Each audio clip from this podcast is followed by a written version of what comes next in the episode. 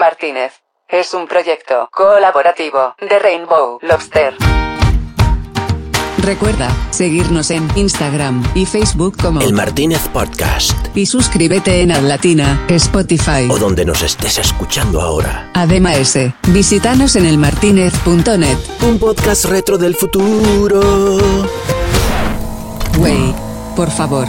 Tenemos que hacer que Marley regrese a huevo. Yo ya estoy hecha polvo, joder. Para lograrlo. Deja tu comentario en las redes, usando el hashtag MarleyComeback. Por favor, ayúdenme, y echémosle huevos.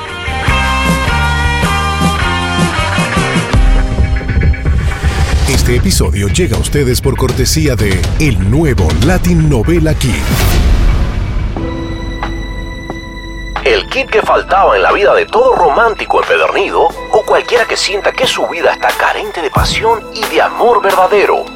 Latin Novela Kit. Latin Novela Kit. ¿Sientes que tu nombre no tiene fuerza? Latin Novela Kit. El Latin Novela Kit tiene la lista más larga de nombres combinados, como Rafael Andrés, Alberto José, Juan Ignacio. Latin Novela Kit. Latin Novela Kit. O en su versión femenina, Topacio, Soraya, Cristal, Maricruz y Marimar. Latin Novela Kit. Latin Novela Kit. Latin Novela Kit. Tendrás acceso también a las mejores frases románticas y cursis de todos los tiempos, como Dura mi amor toda la vida. Dios mío, cuánto te amo. Más vale que me saques herido o muerto de aquí, porque vivir lejos de ti es una verdadera desgracia. También una gomina especial para copetes y peinados en forma de ola. Y los 10 pasos de cómo conquistar a un adinerado o adinerada siendo pobre. Eh, bueno, para mí el Latin Novela Kit es 100% recomendable. Me ha ayudado mucho en el proceso con Marley, por ejemplo, eh, en estos últimos meses sobre todo. Ha sido duro, pero ahí vamos. Duro como la gelatina, papá. ¿Tú qué opinas, Alexa? No sé. Me duele la cabeza. Ya lo sabes, si quieres darle un giro a tu vida carente de pasión, busca ya tu Latin Novela Kit. Latin Novela Kit. Latin Novela Kit. Latin Novela Kit.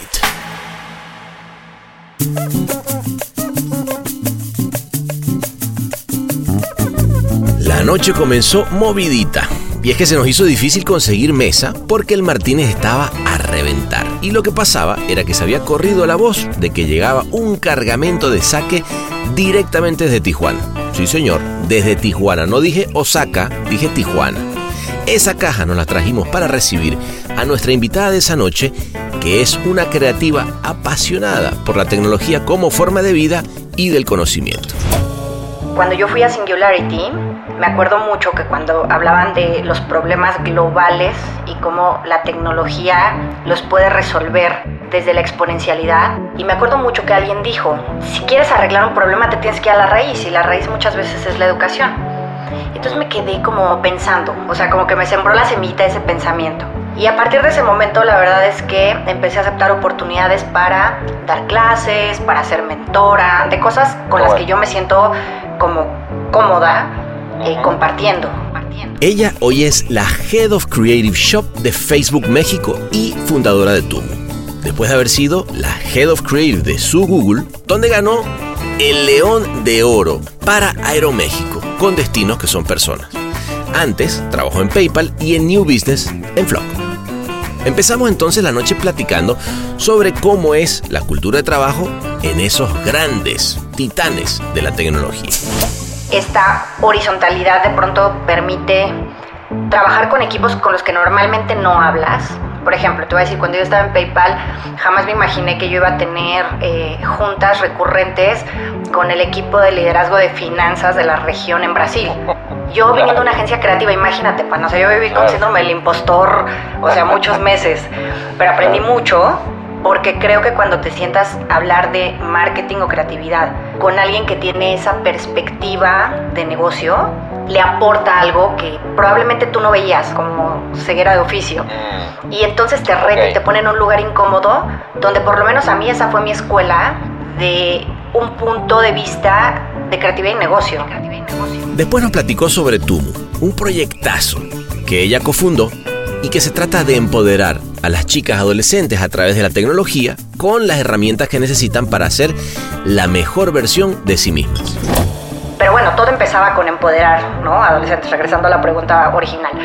Cuando me empezó a contar de dónde venía su preocupación, ella es mamá, entiende perfecto el entorno de las niñas adolescentes, yo le dije, claro, o sea, es que las plataformas digitales son la diferencia de la adolescencia hoy y la adolescencia que yo tuve y la adolescencia que tuvo mi mamá. Claro, claro. Pero todo lo demás es igual.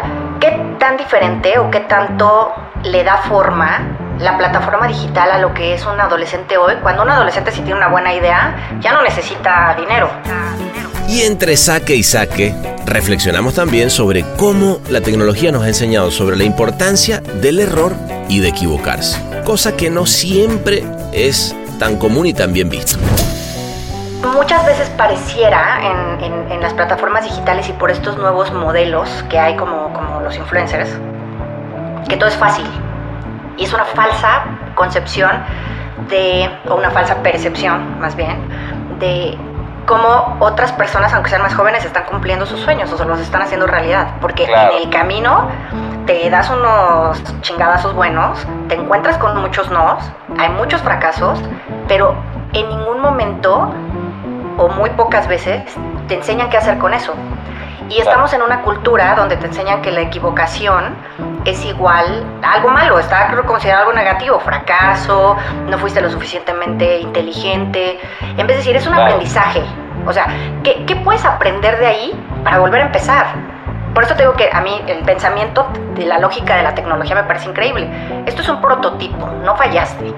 Hiciste algo que puedes iterar y puedes aprender en vez de verlo como un fracaso. Hablamos también sobre lo que para ella significa trabajar en una empresota como Facebook. Siento que de alguna forma el trabajo que, en el que estoy o del que soy parte o la compañía de la que soy parte pone un granito de arena para que algún entorno mejore y eso me tenía muy enamorada de PayPal, por ejemplo, la democratización de las finanzas. Y eso es lo que pasa acá, se vive desde adentro de esa forma y yo creo que además se traduce en la cultura del trabajo, en los equipos, cómo trabajas hacia qué tipo de objetivos. Entonces, la verdad es que eso es de, o sea, yo te lo digo, es de reconocer. Eh, yo creo que es difícil, es difícil también la época en la que, en la que estamos viviendo, donde cada vez más la tecnología y las plataformas digitales ya no son algo adicional, ya estamos pegados, o sea, ya es parte de nosotros. Luego hablamos del futuro y nos contó su visión de cómo debería ser la educación infantil en unos cuantos años. Para mí, mi sueño dorado sería que la educación se viera como una solución creativa, que ese fuera el ADN de un modelo con el que los niños desde chiquitos pudieran trabajar. Que pudieras tener como el mismo contacto que tienes con una clase obligatoria como las ciencias naturales, el arte, con la tecnología, con el contacto con la naturaleza. Ajá, se viene otra nochecita de rechupete. Pónganse las chanclas, saquen los caballitos de bambú mientras saboreamos esta mezcla asiática con sabor chilango y entonamos un karaoke de zona rosa en Tokio. Y propongo además un brindis grupal de shots, porque ella es Paola Escalante. Esto es El Martínez. Gruñido de tigre. Paola querida, ¿cómo estás? Muy bien, Pana, muy feliz, muy honrada, no me la creo, pero, muy contenta de que me hayas invitado. Qué bueno, ¿no? Pues cómo no, yo feliz y honrado también de tenerte acá. Qué cosa tan linda. Oye, este, ¿estás ahorita en el DF? Estoy ahorita en la Ciudad de México, sí. La Ciudad de México. encerrada. Muy bien. Yo también encerradito por acá en Los Ángeles. Pues si te parece, vámonos a este bar a tomarnos un saquecito, ¿no? ¿O qué? Perfecto, feliz. Vámonos. Feliz, feliz. Venga. Vámonos. Vámonos.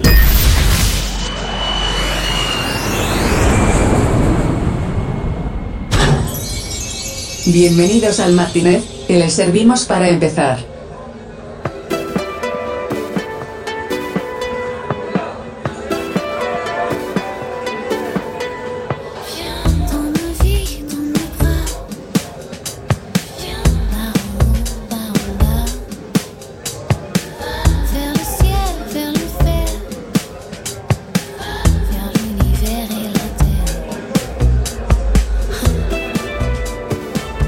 Bueno, Pau, ya, mira a tu alrededor, ya te quítate esa, es que esa chamarra de, de mezclilla ya, no va con el con, con canes. Fíjate que a- aquí ya es ya es verano.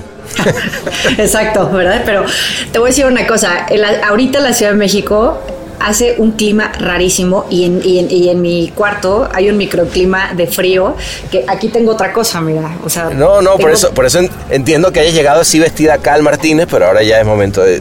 Es más, eh, François, le chancleo, que te traigo unas chanclitas, ¿me entiendes? Para que ya relajemos un poquito. Por ¿Cómo favor. Oye, Feliz. que, cuéntame qué, qué onda. Nos vimos hace ¿qué? Un- unos mesecitos, ¿no? Cuando anduviste por acá, por allá por Los Ángeles. Por Este, allá, mm, exacto. eh, por allá por Los Ángeles. Cuéntame cómo, cómo estuvo esa. Necesitabas un poquito desconectar, ¿no? En ese momento. Sí, mira, la verdad es que yo soy súper inquieta. O sea, desde que soy una niña he sido una persona súper inquieta. Entonces, eh, tuve la oportunidad de viajar eh, a, a Los Ángeles porque inicialmente una amiga se iba a casar. No se pudo casar. Y terminamos yendo literal dos amigas y dos amigos del novio eh, a hacer una boda encerrados en una casa. Eh, pero estuvo muy, estuvo muy padre. Bien- bien pensado, bien ya que estaba pensado. allá, eh, muy bien pensado. De hecho, te voy a decir, fue una súper buena fiesta.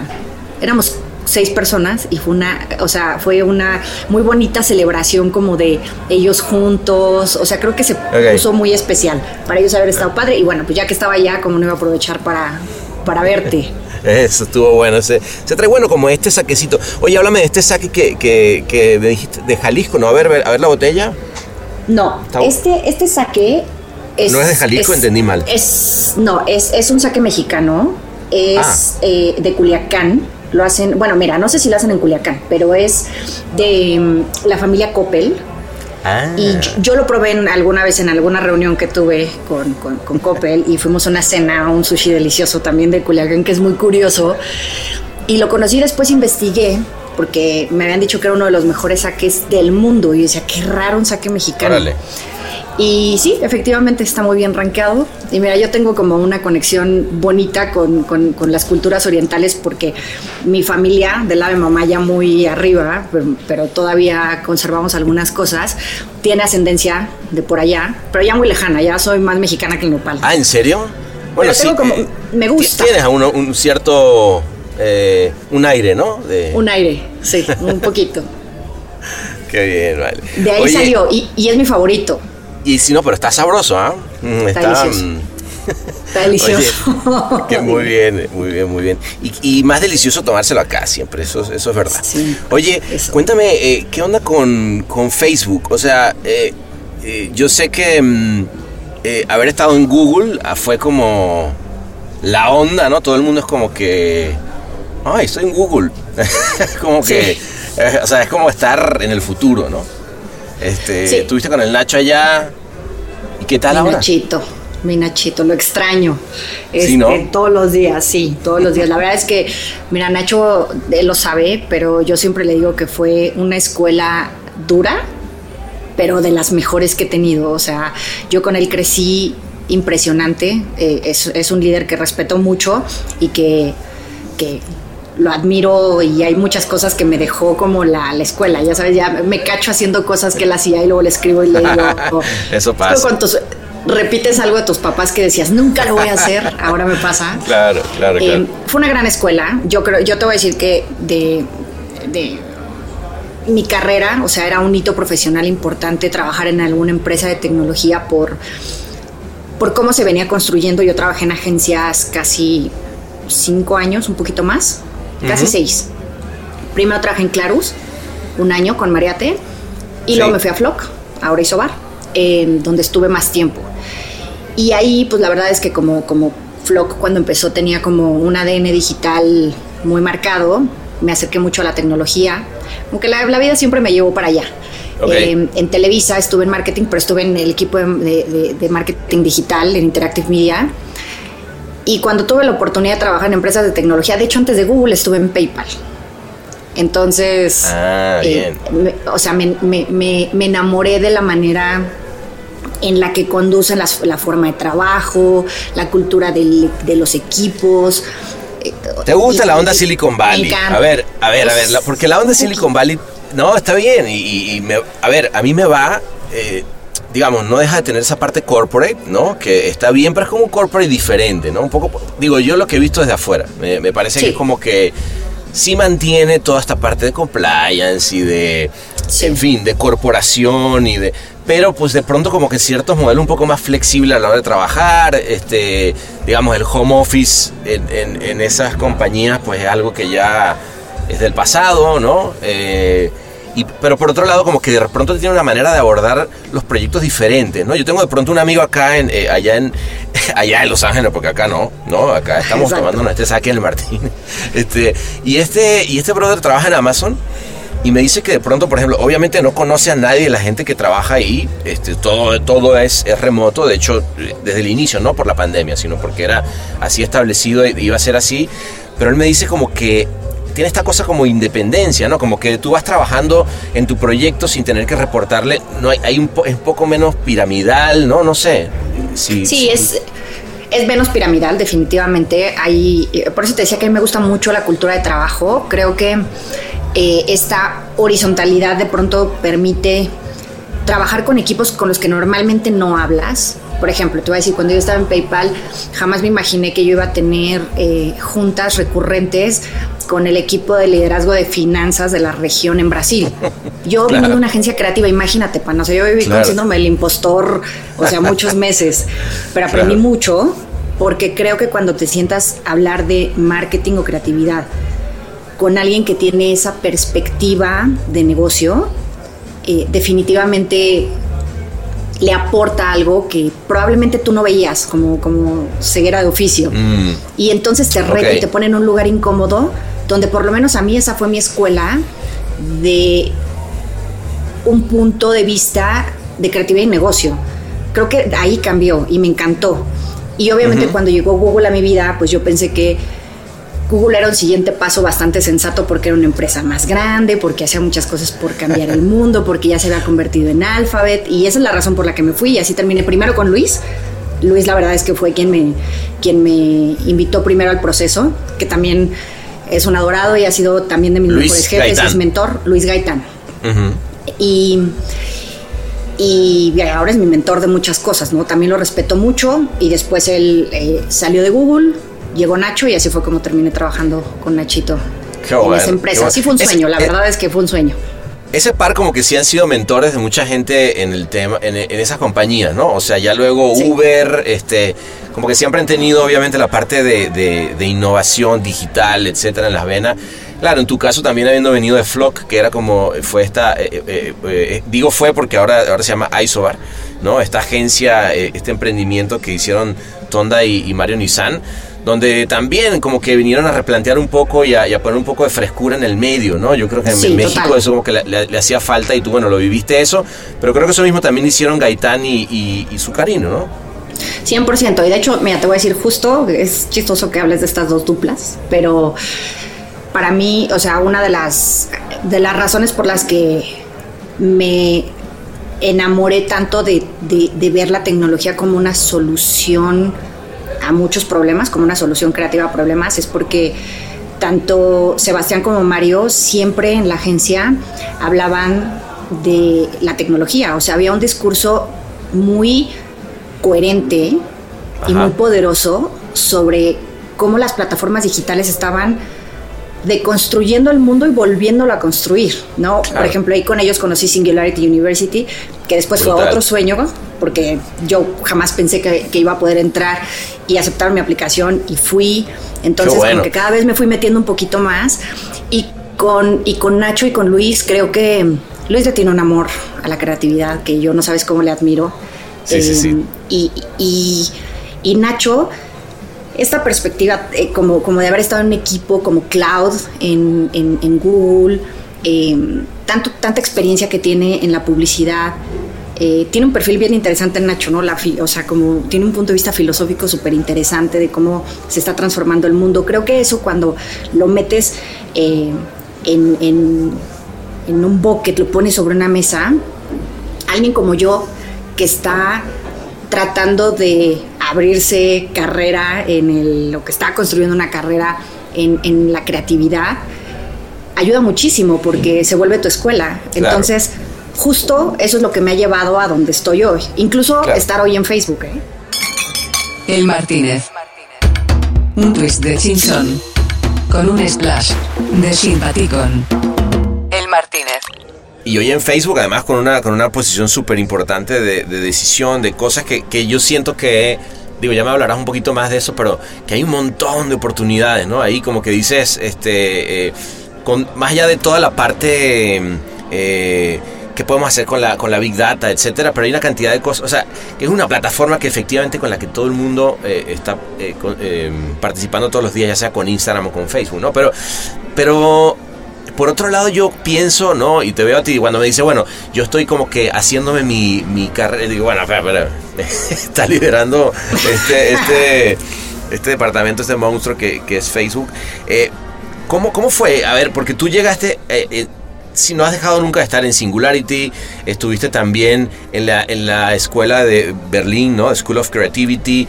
Como que siempre estás muy clavada en el tema educativo, ¿no? Es algo que, que siempre te da... Es, eso a mí me gusta. Fíjate que yo también soy... A mí, a mí el tema de educación siempre... Creo que la formación, y creo que es un poco lo que estás hablando, ¿no? De repente ver a, esa, a esas duplas o esa gente que siempre viene a a ser mentores, a hacer que, que, crezcan y se van formando generaciones en el país, ¿no? O sea, también eso creo que es un poco lo que va pasando en México, ¿no? Pues mira, es, es bien interesante porque mi, mi, relación con la educación es un poco caótica. Yo, yo vengo de una familia de, de maestros, del lado de mi mamá. Ah, ok. Todos son maestros, maestros de, de primaria, maestros de secundaria, maestros de prepa. Y yo, yo era muy rebelde para estaba en la escuela, entonces como que toda la vida decía como los maestros y la educación está mal y ya sabes, o sea, como pues una adolescente, una puberta que no tenía idea. Y es muy chistoso porque cuando yo fui a Singularity, me acuerdo mucho que cuando hablaban de los problemas globales y cómo la tecnología los puede resolver desde la exponencialidad, y me acuerdo mucho que alguien dijo, si quieres arreglar un problema te tienes que ir a la raíz y la raíz muchas veces es la educación. Entonces me quedé como, como pensando, o sea, como que me sembró la semilla ese pensamiento. Y a partir de ese momento, la verdad es que empecé a aceptar oportunidades para dar clases, para ser mentora, de cosas con oh, las que yo me siento como cómoda uh -huh. eh, compartiendo, ¿no? Y, okay. y, y, la verdad es que ha sido una experiencia bien padre. Y justo por eso empecé como a sentirme muy inquieta en, en, en, pues en términos de qué otra cosa puedo hacer aparte de lo que tengo como mi day job, como mi trabajo del día a día. Uh -huh. y, y, he tenido como la oportunidad y la suerte de encontrar gente que comparte mis sueños de locos, de cambiar un poquito, aunque sea el entorno o al mundo a través de la educación y la tecnología. Y encontré un grupo de amigos que, que traían ya como empezado una idea de un proyecto enfocado en niñas adolescentes. Y, Tumu, y la ¿no? verdad es que Tumu. Y le entré ¿Y eso eran, eran toda gente de, de, de, Google? ¿Eran todos de Google o...? No, no para ah, nada. Ok. Es muy chistosa la historia porque mis, mis socios, eh, que, que, se volvieron mis socios después, una de ellas, yo cuando estaba en Flock y trabajaba, trabajábamos con un cliente, nosotros llevábamos toda la parte digital y ellos llevaban la parte de PR, ¿no? Okay. Sari, Sari Rivera tiene, eh, tiene una agencia, entonces eh, ahí nos conocimos. Ella llevaba como a su equipo y yo llevaba al, al, nuestro. Y cuando yo me salí de la agencia, la verdad es que cuando me preguntaban si había alguna eh, agencia PR que recomendaba, varias veces los recomendé a ellos porque me parecía que hacían muy bien su trabajo en, con las marcas que trabajaban. Ajá. Y entonces como que nos hacíamos catch up, te lo juro que casi cada año. Chingo. Y, y entonces, en uno de esos años, me dijo, oye, te quiero contar un proyecto que traigo porque me gustaría que me recomendaras una agencia creativa para hacerlo. Le dije, sí, claro. Entonces me habla por teléfono y me dice, mira, traigo esta idea de hacer un, eh, un evento, una plataforma para empoderar a niñas adolescentes, porque... ¿Tú qué pensaste cuando te dijo eso? No, pues, o sea, imagínate, me explotó la cabeza y me conectaron los puntos. Y dije, le dije, claro, ¿por qué lo quieres hacer? ¿O qué más quieres hacer? Pues mira, perdón que te interrumpí, es empoderar a adolescentes, eh, chicas, ¿no? Entre, entre 10 y 18, ¿no? Como que en esa edad. Mira, empezó entre 13 y 17, o, porque también tuve la fortuna de que de, trabajar con, eh, con Ana Olabuenaga, que armó un equipazo, que además yo te lo juro que decía, es que esto es un sueño hecho, hecho realidad, o sea, estoy trabajando en la misma mesa, Marco Colín hizo el logo, eh, y ah, cuando lo presentaba, o sea, no, entonces yo te lo juro que, o sea, estaba haciendo toda, esa, toda, esa, gente estaba metida en el mismo proyecto de Tumu. Ellos, ellos nos, o sea, nos desarrollaron esa parte. ¿no? Ah, ok, ok. Qué bien. Pero fue ya después cuando, cuando, cuando me metí. O sea, te digo que para mí era todo un sueño. Em, pero bueno, todo empezaba con empoderar, ¿no? Adolescentes, regresando a la pregunta original. Y cuando me empezó a contar de dónde venía su preocupación, em, ella es mamá y o sea, entiende perfecto el entorno de las niñas adolescentes, em, yo le dije, claro, o sea, es que las plataformas digitales son la diferencia de la adolescencia hoy y la adolescencia que yo tuve y la adolescencia que tuvo mi mamá. Claro, claro. Pero todo lo demás es igual tan diferente o qué tanto le da forma la plataforma digital a lo que es un adolescente hoy, cuando un adolescente si tiene una buena idea, ya no necesita dinero. O sea, ve cuántos chavitos, o sea, son millonarios, empresarios, influencers. bueno, pero es, muy loco porque, perdón, ahí, ahí, te interrumpo, pero yo digo, eh, cuando llegan mis hijos me dicen, sí, papá, es que fulanito es un youtuber y que al de la noche a la mañana ganó un millón de dólares. Yo le digo, ok, está bien, me parece interesante, pero va a ser un tonto toda su vida si sigue haciendo las mismas tonterías. a ver, creo que, creo que hay una parte ahí también que tiene que ver, y justo volvemos al tema de educación. O sea, que es cómo haces para que en, nuestros países, en o, incluso, olvídate de nuestros países, en general las generaciones empiecen a, tener acceso a, cosas que, le llenen un poquito más la cabeza, ¿no? O sea, y, ahí es donde entra, donde entra la, educación, la tecnología, ¿no? Exacto, eso era, pana. Todo eso empezó a suceder en las mesas de trabajo donde nos sentábamos a pensar qué debería de ser eh, Tumu.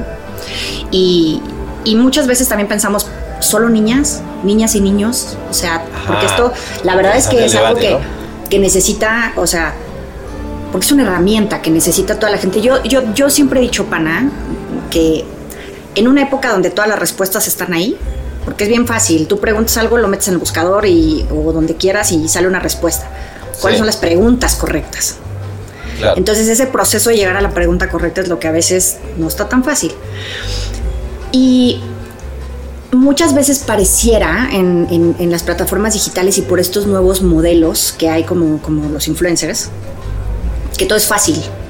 Y es una falsa concepción de, o una falsa percepción más bien, de cómo otras personas, aunque sean más jóvenes, están cumpliendo sus sueños o se los están haciendo realidad. Porque en el camino te cae un montón, te das unos chingadazos buenos, te encuentras con muchos nos, hay muchos fracasos, pero en ningún momento o muy pocas veces te enseñan qué hacer con eso.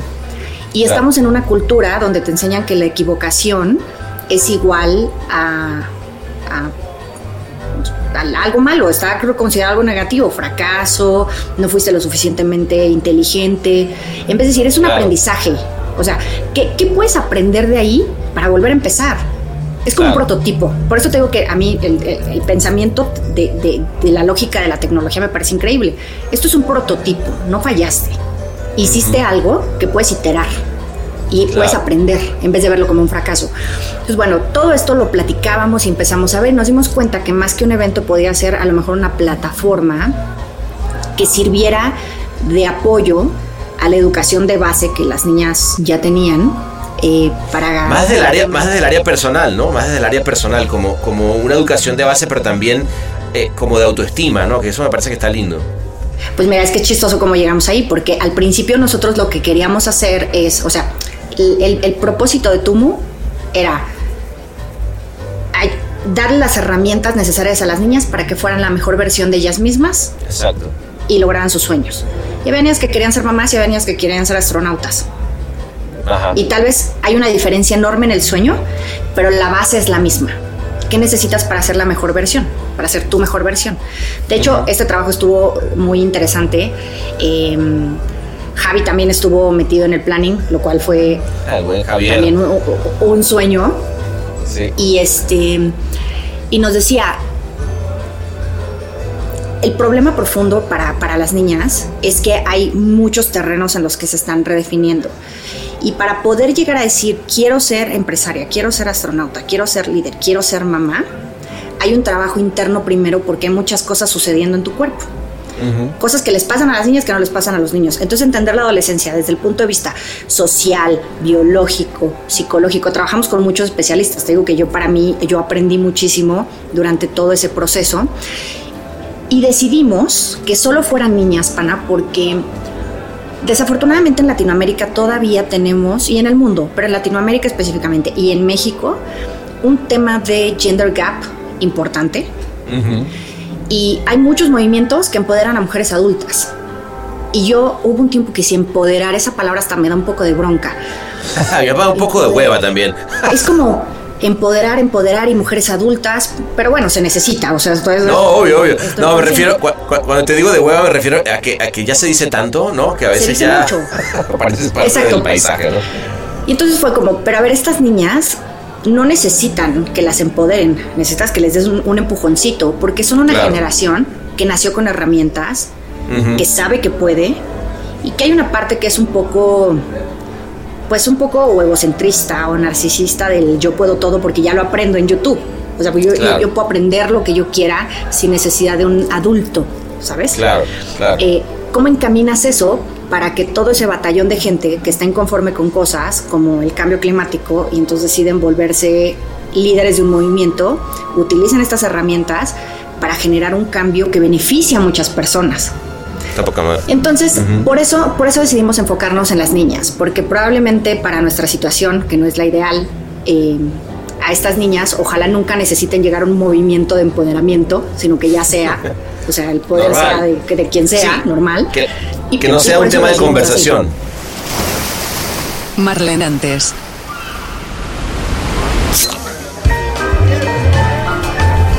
Alexa ahora. El Martínez. Oye, pues salud por eso, ¿no? Que se logre y que, y que efectivamente de aquí a un, que hay un momento, yo, yo fíjate que soy creyente de que eh, creo que es, es muy bueno que, que haya este momento en el que se platica, ¿no? Eh, y que se haga tanto énfasis, ¿no? Estaba oyendo, eh, leyendo eh, sobre la agenda de la ONU al, al 2030 y efectivamente niñas, mujeres es algo como que súper presente porque efectivamente tiene que haber un cambio, ¿no? Pero Sí. yo creo que tendría que llegar el momento en el que así, y ojalá, como todos pensábamos que pasaba con el racismo, que era mentira, porque el racismo sigue estando acá, este llega un momento en el que ese sea como algo normal, ¿no? Como que un poco con lo, lo que pasa hoy en día con, con, no sé, con el movimiento gay también, por ejemplo, ¿no? O sea, como de pronto en alguna época era como hacía la necesidad, había, había que hacer el, el- el acento, y ahora hoy en día, pues sí, no sé, cada vez siento que es algo como más, como más lógico, o más Pasitos. simple y más normal, pues, ¿no? Eh, ahora, en eso que decías del, del tema del error, me parece que, que es súper importante porque creo que, a ver si estás de acuerdo conmigo, en, en- en el caso de Silicon Valley, creo que ellos vinieron a traer un, el, el error como algo importante al mundo y, y también a la hora de hacer negocios, ¿no? O sea, Claro. o sea el, el ser beta en general y decir, oye, ¿sabes qué? Te doy este producto, no está terminado, pero pues úsalo. O, o este, o este producto o este software, lo que sea.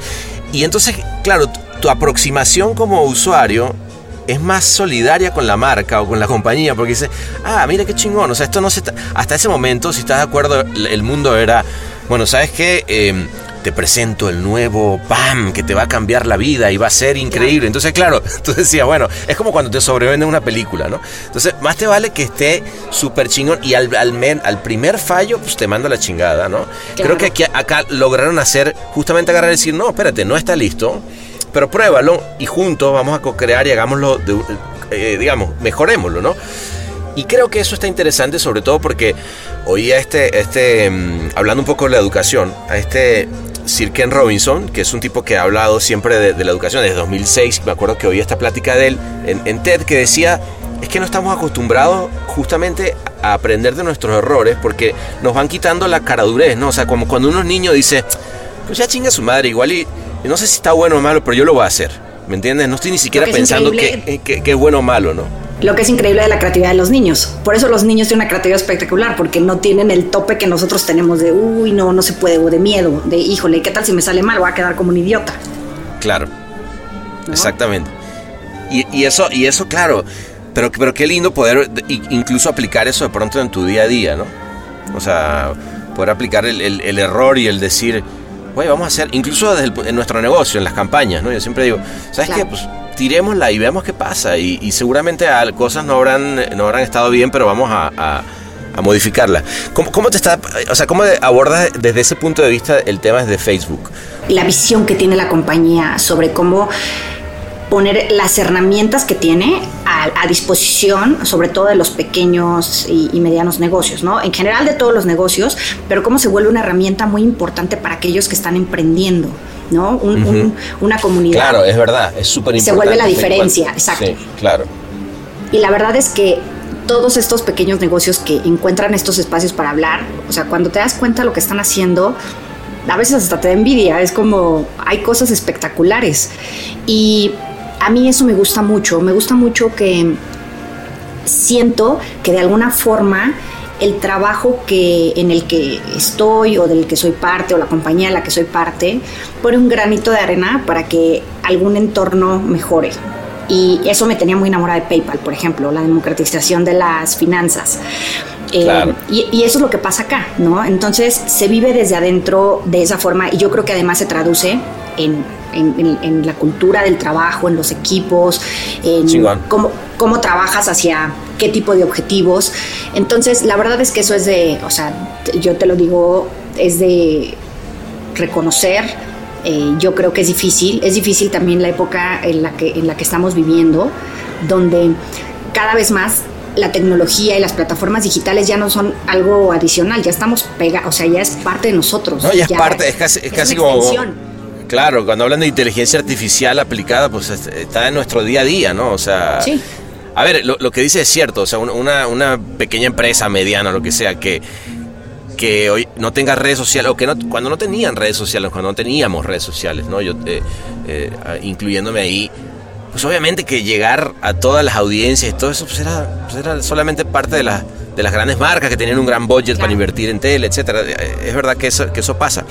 Pero también por otro lado, yo, yo lo, que, lo que me parece que es, que es interesante eh, es el perfil de gente. O sea, vuelvo a lo, que decía al principio.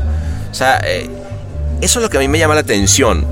Porque tú, por ejemplo, eres una, eh, eres una mujer súper artística. O sea, sí, así como que de pronto te oyes hablando súper este, business, corporate, eh, marketing, ¿no? Eh, la verdad es que al final yo te conozco y al final del día eres una, una mujer muy sensible, muy clavada en el arte. Digo, y, y esto lo estoy mezclando con lo que hablábamos antes de, de, de, de este hombre, de Robinson, que decía que que deberían darle a la gente en las escuelas mucho más importancia a veces al arte o a la danza y ponerlo más o menos al mismo lugar de, las matemáticas, ¿no? Y creo que eso es un poco lo que también se respira en, ambientes como esos, ¿no? Totalmente. De hecho, te voy a decir, Pana, eh, para mí, mi sueño dorado sería que la educación se viera como una solución creativa que ese fuera el, ADN de un modelo con el que los niños desde chiquitos pudieran trabajar.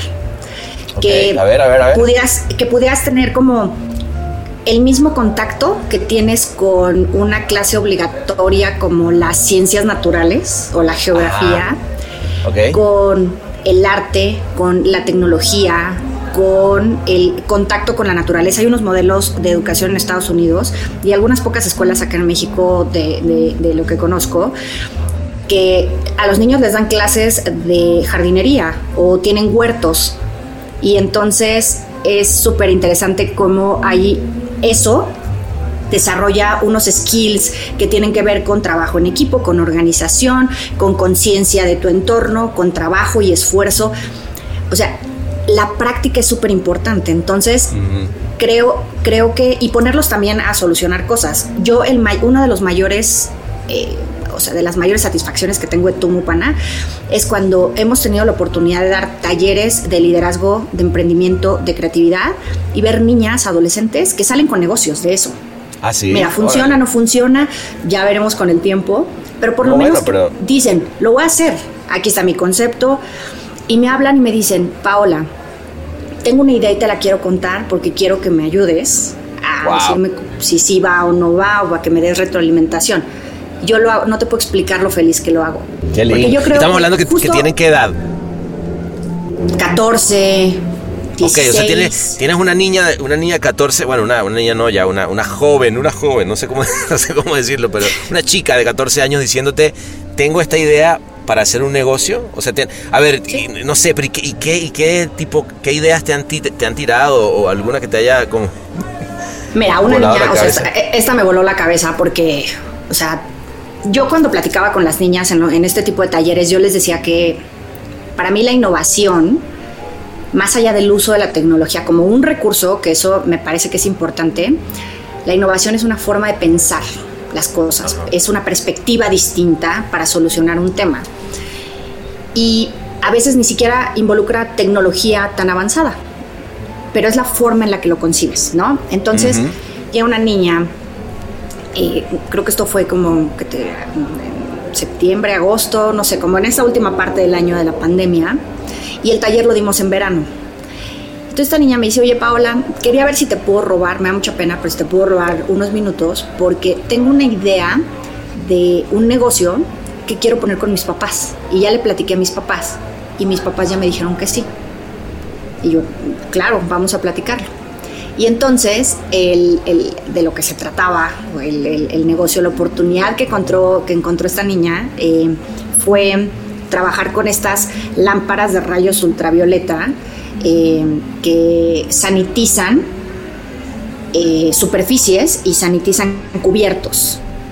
Entonces, eh, estábamos en un momento de la pandemia en el que todavía ya estábamos saliendo eh, eh, del, semáforo rojo, o sea, de, estar encerrados completamente, la gente empezaba a salir. Entonces ella dijo, ya que la gente está empezando a salir, ya que se abrieron los restaurantes, pues a lo mejor los restaurantes van a necesitar una forma eficiente de sanitizar pues, las cosas para que la gente siga yendo. qué, maestra, ¿no?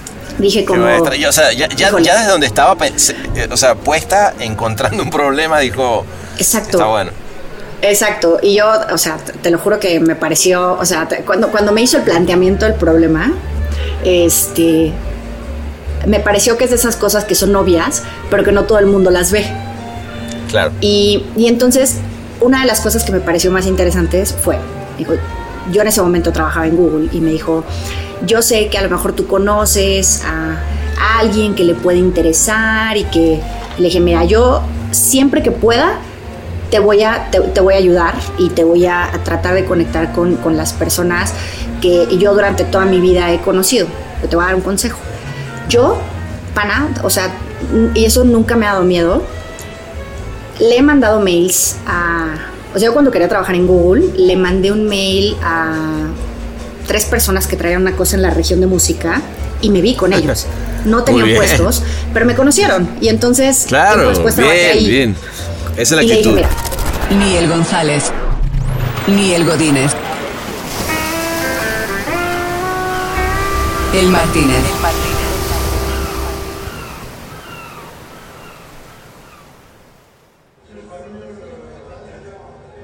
Hoy tienes internet y acuérdate que internet, o sea, estás a un clic de la persona que podría invertir en tu negocio. Estás a un clic del el líder de la cadena de supermercados que quieras, del restaurante que quieras.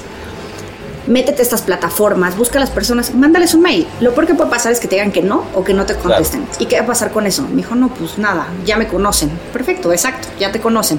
Y ya saben que eres la niña de 14 años que está pensando en un negocio a los 14 años. Muy bien. Entonces, eso me parece, pana, y obviamente a mí me, sembró esta semillita, y ahora que estoy eh, pensando en la tesis de mi maestría, estoy estudiando un MBA ejecutivo en, un, colegio en Berlín, una universidad en Berlín. Em, pienso en eso, en educación y tecnología y cómo el papel que juega la creatividad, porque ese es el enfoque de la, de la maestría, negocios, negocios creativos. Ok. ¿Qué papel juega la creatividad y la tecnología en esto para escalarlo? Ese, ese es, es, es, como el sueño dorado y ahorita que estamos platicando de lo que, de lo que me estabas diciendo este autor, yo tengo una frase muy marcada. Yo no me acuerdo cuando se empezó a hablar del desaprendizaje, del unlearn pero también se empezó a volver como un, como un concepto del que todos hablábamos, sobre todo cuando empezó la pandemia. Orson Welles, en los 60s, que lo retomó de un autor de los 30s, me parece, tiene una frase que me parece espectacular y que yo digo, ojalá un día tenga la visión de uno de esos de una de esas personas brillantes, que decía, en, en el siglo XXI, el analfabeta no va a ser el que no sepa leer, el analfabeta va a ser el que no tenga la capacidad de aprender, desaprender y reaprender. Muy bueno. Y entonces estamos parados. Pues perdón, perdón, perdón. Ah, eso, salud por Orson Welles y, desaprender. O sea, porque. Y por desaprender, exacto. Exacto. Es, que claro, está bueno eso. Es, es, estar todo el tiempo, porque además es un proceso que es evolutivo, ¿no? O sea, no, es quedarse. No, no, es sentir ese, ese, ese pedo, no sé si está de acuerdo conmigo, es como, ¿sabes que Ya la hice, güey ya de aquí para el Real ya no hay nadie que pueda conmigo porque llega a la cúspide y es acá decir, perdón, pero guess what? O sea, aquí, si no te reinventas todo el tiempo, desaprendes y vuelves a entender que estamos todos igual de chavos, pues no vas a, evolucionar, ¿no?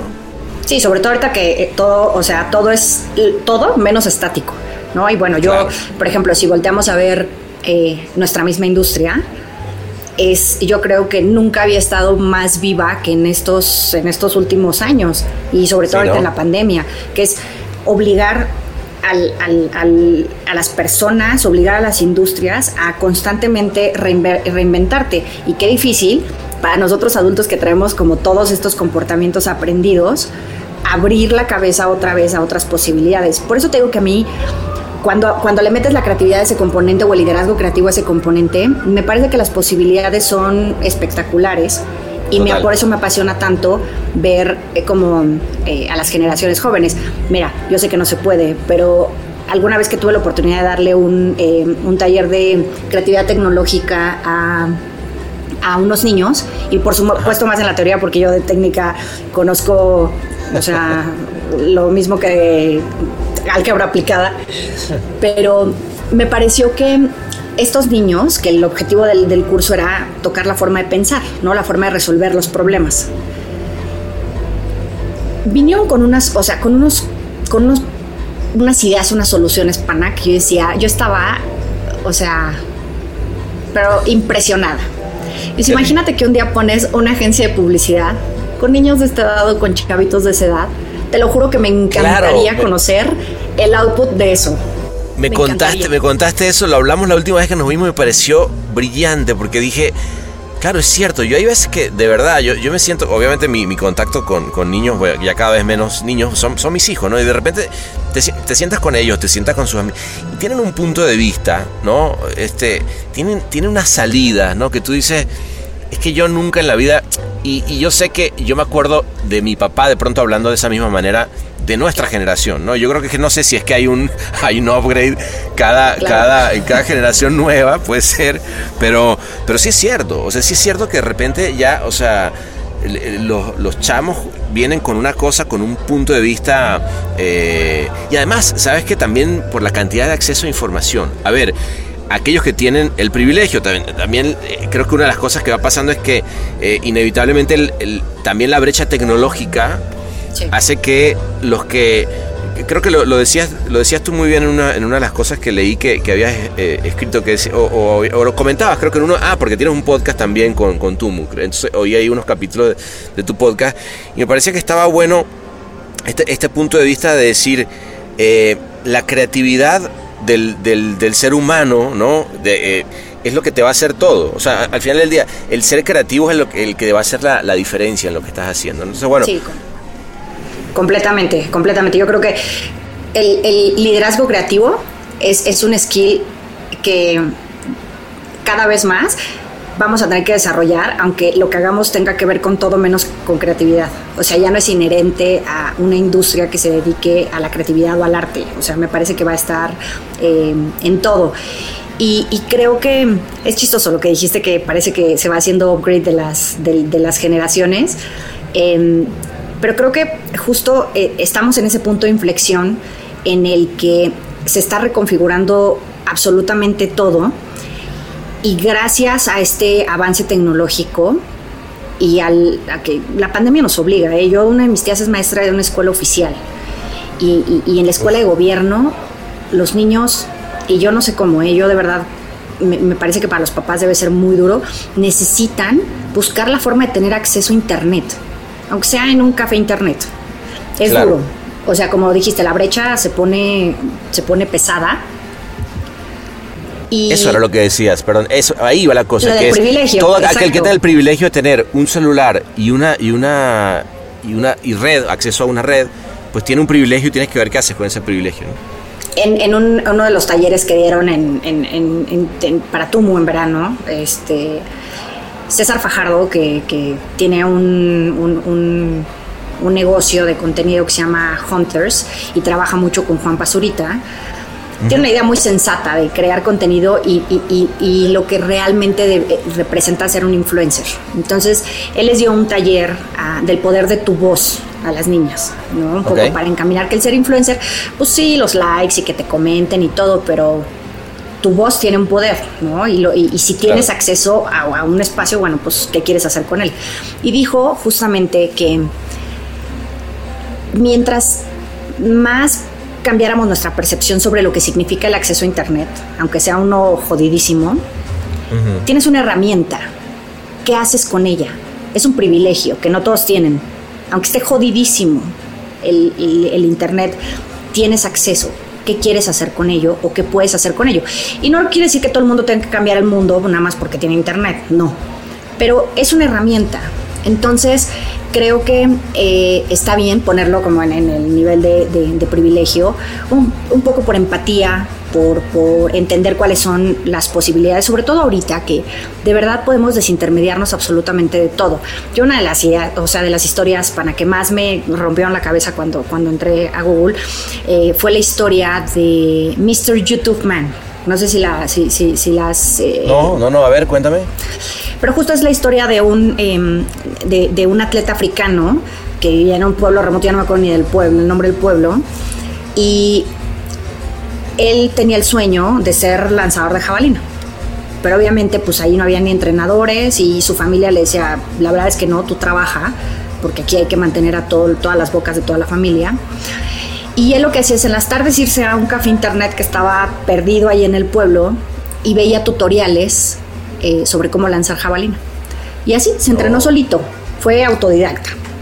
Me parece impresionante que, en algo que necesita entrenamiento y guía física, o sea, él lo, o sea, pues imitación, o sea, lo entendió, lo analizó, lo aprendió. tuvo acceso a la, teoría y la aplicó. Bueno, fue campeón olímpico tiempo después. Y se ah, hizo, eso, no me lo conocía, pero qué, qué bárbaro, ¿no? Eso ya su historia se hizo conocidísima. la expresión total del, del e-learning y, y, del poder, ¿no? del que te da. Y así hay, así hay un montón de, de historias, te digo, y, yo creo que metí un tiempo en entender a los, o sea, qué estaban haciendo los adolescentes. Historias de adolescentes que están eh, creando programas de inteligencia artificial para perfeccionar, o de machine learning, para perfeccionar las mastografías. Em, niñas que están haciendo marketplaces este, de ropa usada y que están haciendo un emporio. Este, niños que están literal, esta, idea también me parecía como brillante. Un, chavito de 16 años en ese momento, que ya pasaron, yo creo que unos 3, 4 desde, desde esa historia. Y él hizo como un Tinder de productos usados. Entonces, o sea, era una cosa, o sea, que tenía un UX espectacular y envidiable y por supuesto que su, o sea, su idea empezó a crecer y luego se la compraron y ahorita la verdad es que ya le perdí el rastro de, de dónde va, pero el niño estaba catalogado hace dos, tres años como uno de los adolescentes más jóvenes, una de las personas más jóvenes millonarias, porque había empezado a hacer mucho dinero con esa, con esta idea. Esto es El Martínez. Gruñido de tigre. Entonces, bueno, privilegio, conexión. ¿Qué podemos hacer? Claro, pe- pero también, también hay, hay lo que tú dices que es y la, y la posibilidad de decir tengo una idea. O sea, tengo una idea, la voy a aplicar, las las herramientas ideas. están y, y- y- y lo, y lo llevo adelante. Entonces sí, coincido contigo 100% que, que en las industrias creativas para mí está la gran diferencia que podemos hacer. eh, además, sobre todo en, en- en- en nuestros países, ¿no? O sea, porque una idea la puede tener cualquiera en cualquier parte del mundo. Entonces, este, digo, pregúntale a la gente de Rappi, ¿no? Por ejemplo, o, o- o Mercado Libre. O sea, sí, sí es, es bárbaro como empresas como esas, ¿no? Se han convertido en esos unicornios que son, eh, que son brutales y que además llenan de orgullo porque dices como que en cualquier lado se puede, se puede hacer, ¿no? O el Oxxo. A mí me parece que tiene la- Oxxo. o sea, o sea, verdad, esos es señores verdad. son los underdogs y, y tienen una forma de pensar y de crear soluciones que, eh, o sea, a mí me- no me deja de, de- de sorprender. O sea, son soluciones para, para, para mucha gente y, y- y- y casi nadie, o sea, en términos de, de- de- de solución de negocio, creo que es, es difícil cuando le hablas a tanta gente de, los Total. países. y- Claro, es sea, verdad, es verdad. un país como el nuestro y de pronto vas a comprar unas papas y, y en realidad ya terminas haciendo mil cosas y a veces ya ni siquiera compras las papas, te sirve de mil millones de cosas más. Entonces me parece espectacular, Eso pana. Y, te digo, por eso no, creo no, no, que, que, que vi- que viva, la- perdón. Te- La ya- creatividad, que viva la creatividad. Claro, que viva la iba creatividad, salud. salud por la creatividad. Oye, Pau, y cuéntame una cosa, eh, y, y para que ya nos pasemos al, porque tengo acá reservada la parte de aquí atrás, donde ya nos están esperando varios que están ya ahí. me urge. ya- ya- ya. y, ya, y ya tienen una, una- abrieron otra botella de saque ya. Eh, cuéntame, em, ¿qué onda con la música? Porque, y es lo, el- de- digo, era de las otras dudas que me había quedado la, la última vez que, que platicamos.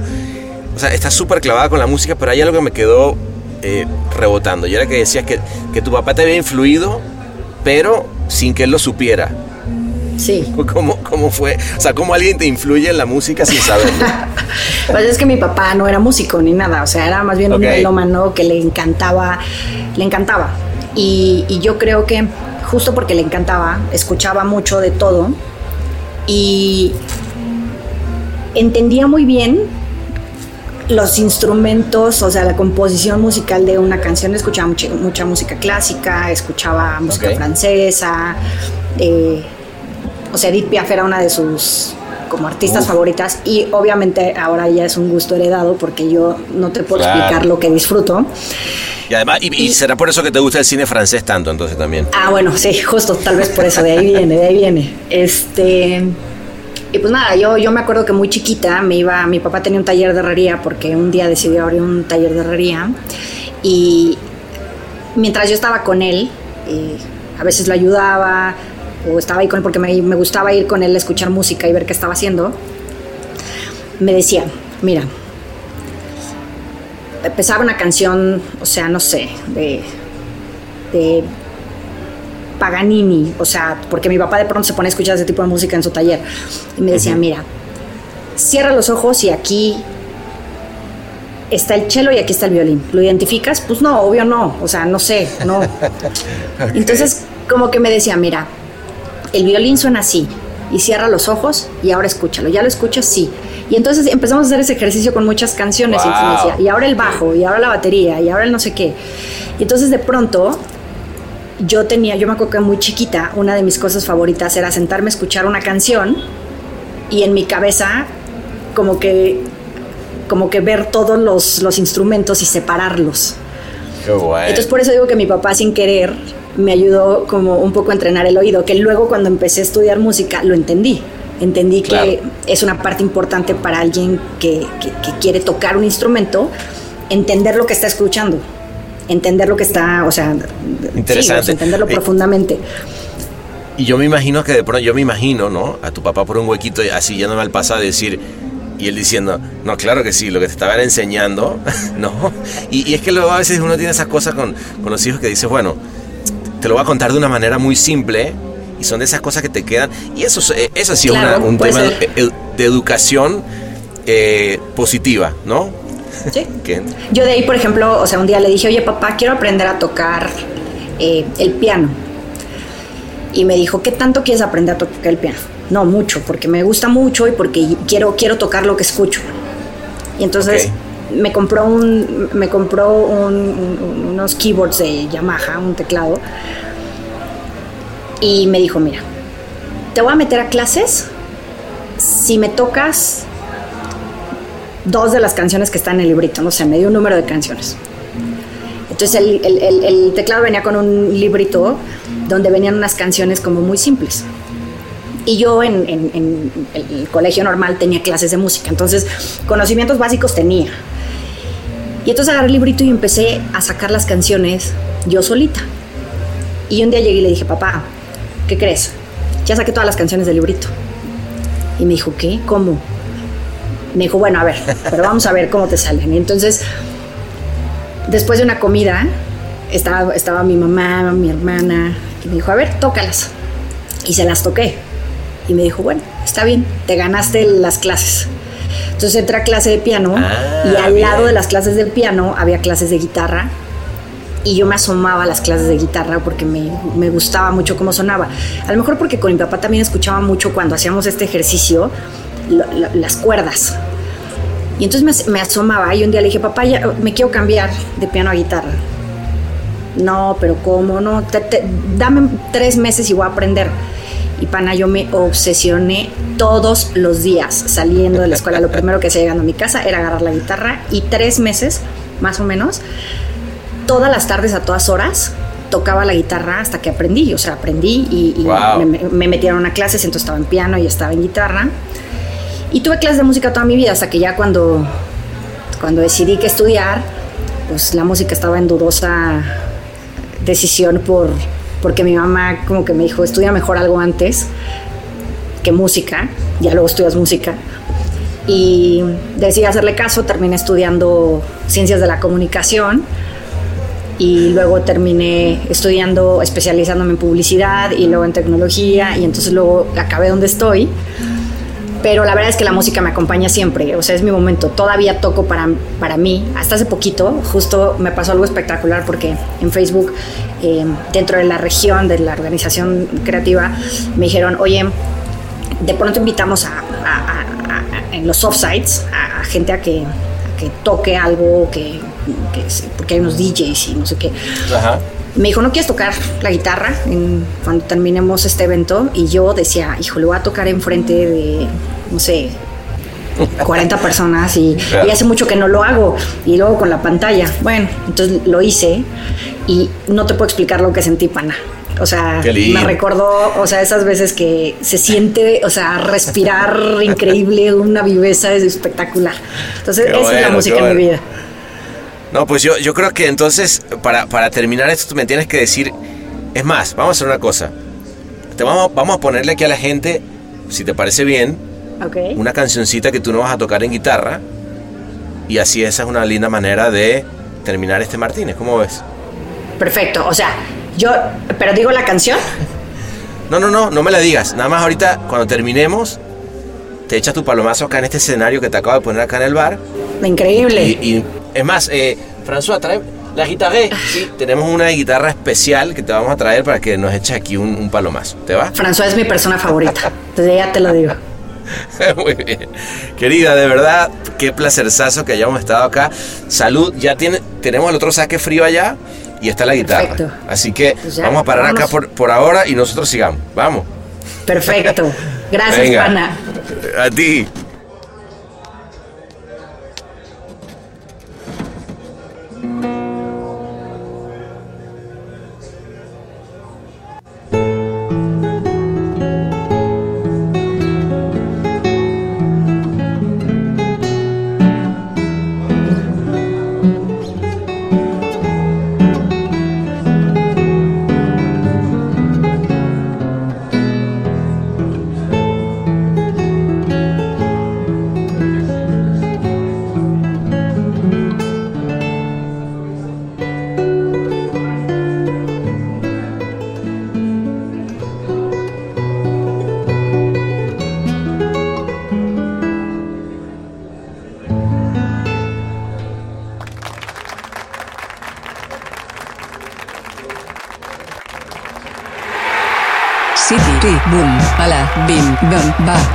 Martínez. El Martínez. Ra. Ra. Ra.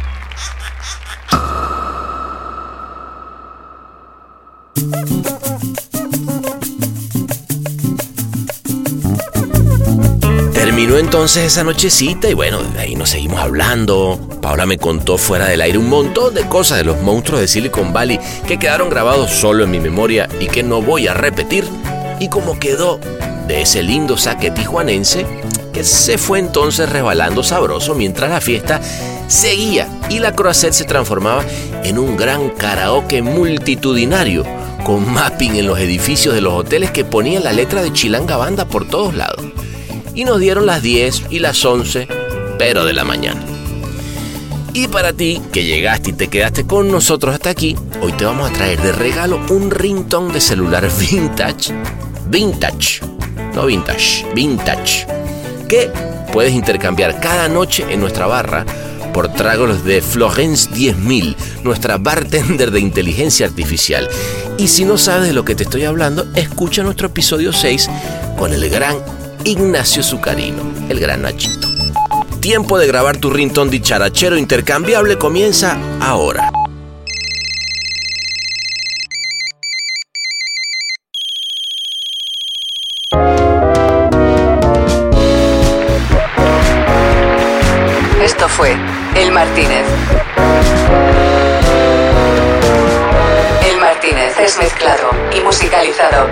Extraterrestre Ahmed Cosío en la Ciudad de México.